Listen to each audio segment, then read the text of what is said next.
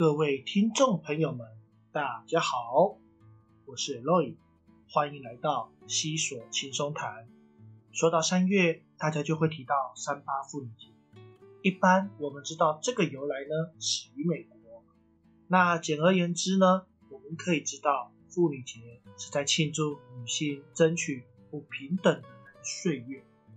不过，若说到女性英雄的话，我想拉丁美洲这个部分也是不可缺席的。虽然一般女性都会被赋予较为负面的象征，例如在东方呢，红颜祸水，或者之前我们提到 Hernán Cortés，在那个时刻呢，有一个非常迷恋他的小迷妹马林切，并且带着她灭了自己的国家。不过拉美还是有很多。具有重要还有启发的女性英雄，借着三月的这个时刻，让我们一同来认识一些重要的拉丁美洲的女性英雄。当然，当我们提到拉美女性的杰出代表，我想大家可能马上就会联想到笔致画像闻名的弗列达·卡罗 （Frida Kahlo）。说到弗列达，大家脑海中可能会浮现在《可可夜总会》中她的形象。不过，对于有对于美术艺术有钻研的人，可能会听过一部电影，名为《挥洒恋爱》，或可能看到这个名字会想到一幅画，两个女人对视而坐，而其中一个人呢手持剪刀。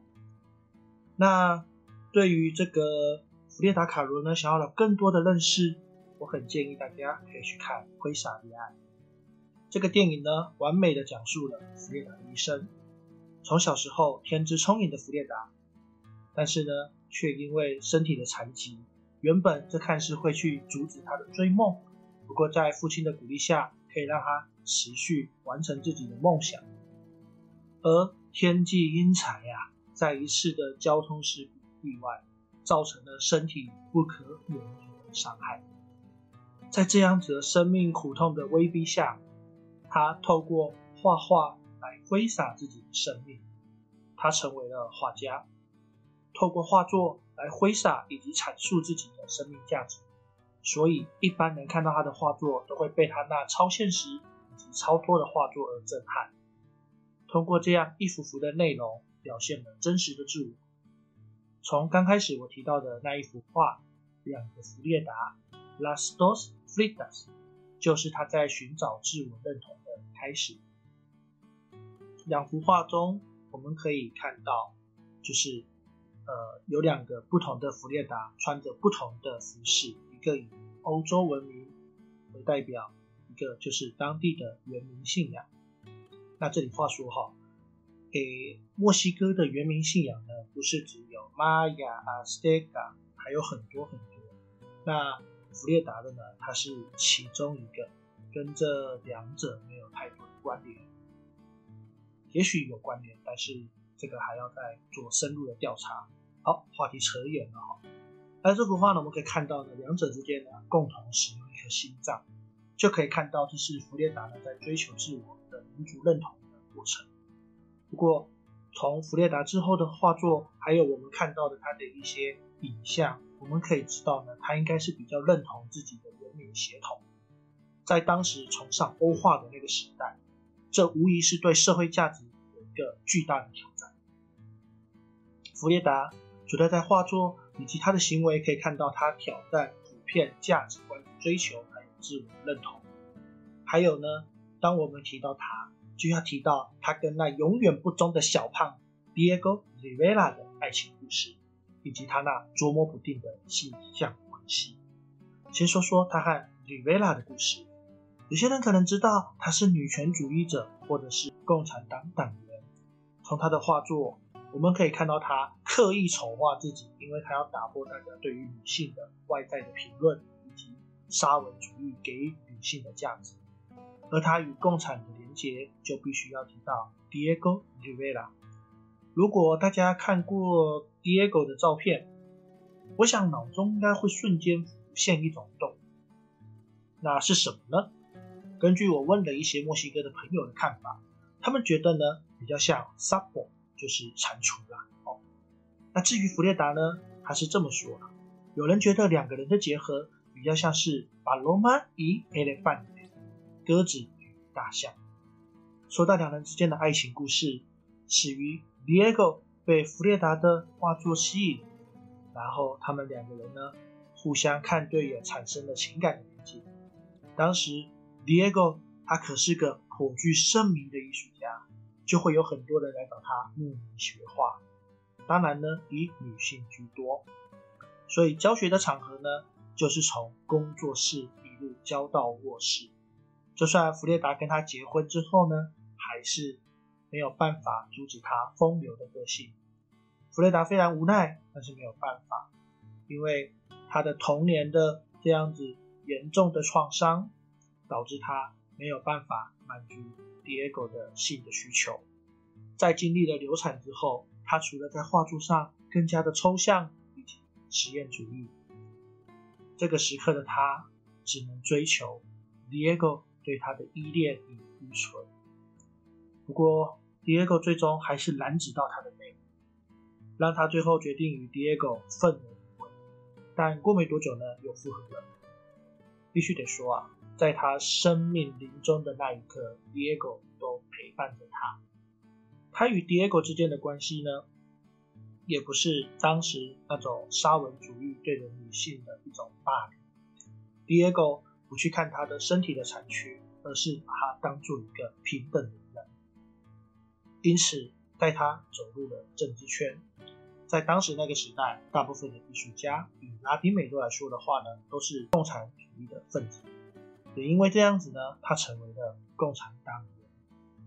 那甚至呢？在后期呢，弗列达还和一位国际级的共产党员谈情说爱。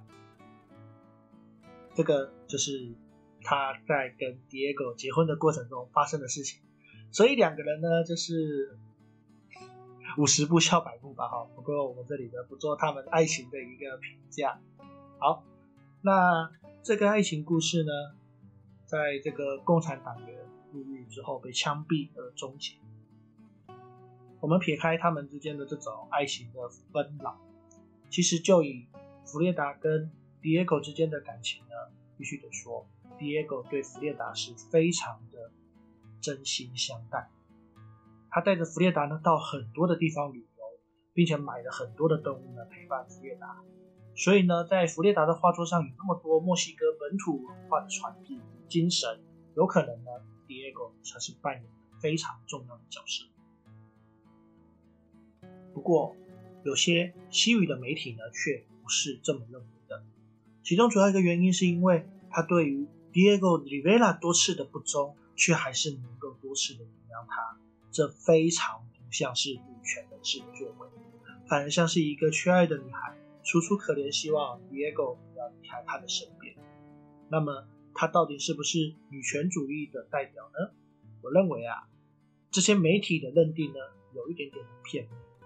毕竟女权主义确实呢，她在追求女性自主，还有女性平权呢，是非常重要的一个指标。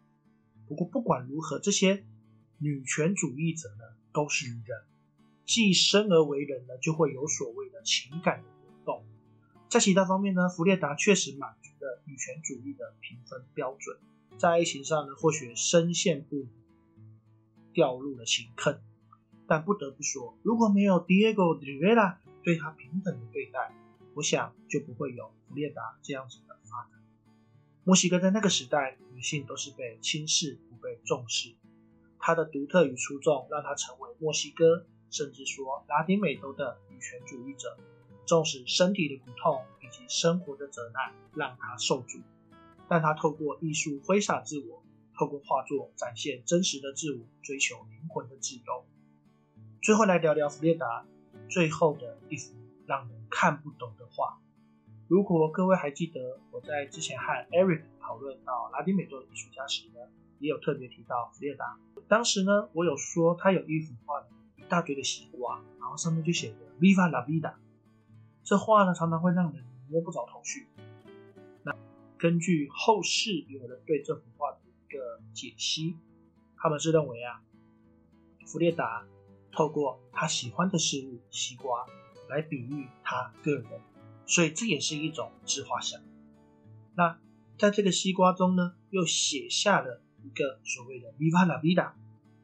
所以呢，我们听完这样子的解析呢，就可以大概知道，这是弗列达呢透过画作展现自己的人生观，Viva la vida。那 Viva la vida 呢，就是可以说是享受人生。